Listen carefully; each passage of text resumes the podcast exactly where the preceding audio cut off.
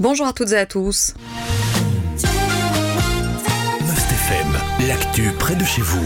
À Namur, le trafic de stupéfiants est désormais monnaie courante rue Rogier. La cocaïne et l'héroïne circulent en effet tous les jours selon nos confrères de la Meuse. Les dealers ne se cacheraient pas pour faire leur commerce. Une situation dénoncée par les commerçants impactés par ces nouvelles habitudes. La police est présente dans la rue, mais cela ne semble pas suffire pour limiter l'action des dealers. Selon le patron du Crocus, lorsqu'il se déplace dans la rue, il se voit proposer de la drogue tous les 10 mètres. C'est ce qu'il confie à nos confrères. Pour lui, il n'y a pas de doute, cela fait fuir les clients. Il a donc installé des caméras pour protéger son commerce. Ce n'est d'ailleurs pas le seul de la rue à avoir opté pour des caméras, indiquent nos confrères. La ville, de son côté, tente d'intervenir. Maxime Prévost, le bourgmestre, indique à nos confrères être bien conscient de la situation, mais il avoue être limité dans les mesures qu'il peut prendre. Il précise que la police est présente et effectue des rondes régulières. Des opérations se font aussi en civil.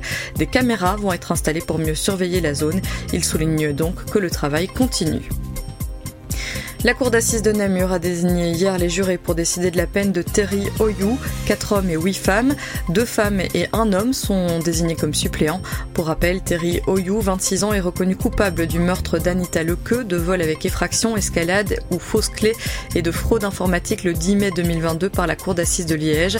Les faits avaient été commis à Wans la nuit du 24 au 25 octobre 2019 en province de Liège. Donc, la cour d'assises de Liège avait prononcé à l'égard de l'accusé une peine de 25 ans de prison, tout en lui reconnaissant des circonstances atténuantes comme l'absence d'antécédents judiciaires, son jeune âge, son parcours de vie, ainsi que sa personnalité.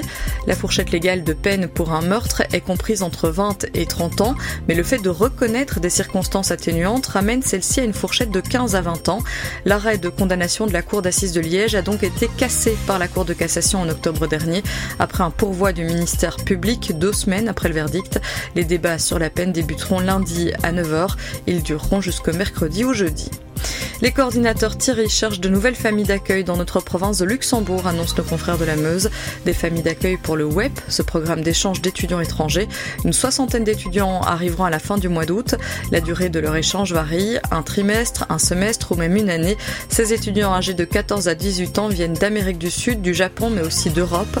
Ce sont Céline et Luc Thierry qui sont chargés de trouver des familles volontaires. Ils sont les coordinateurs du WEP pour la province. Pour plus d'informations, pour les contacter, rendez-vous dans les pages de la Meuse. Enfin, la piscine de Florène, en province de Namur, rouvrira ses portes le 6 mars prochain. Une annonce de fin des sports de la localité. La piscine a été entièrement rénovée. L'isolation a été refaite. Un système de cogénération a été mis en place. Le bâtiment est plus écologique qu'il ne l'était. Les chevins soulignent qu'il se rapproche d'un bâtiment passif désormais. L'ouverture officielle est donc prévue le 6 mars, mais les associations, les clubs et les écoles seront invités à une visite à l'occasion de la dernière semaine de congé. C'est la fin de ces informations pour les provinces de Namur et de Luxembourg. Je vous souhaite de passer une très bonne journée à l'écoute de Must FM. L'info proche de chez vous, aussi sur mustfm.be.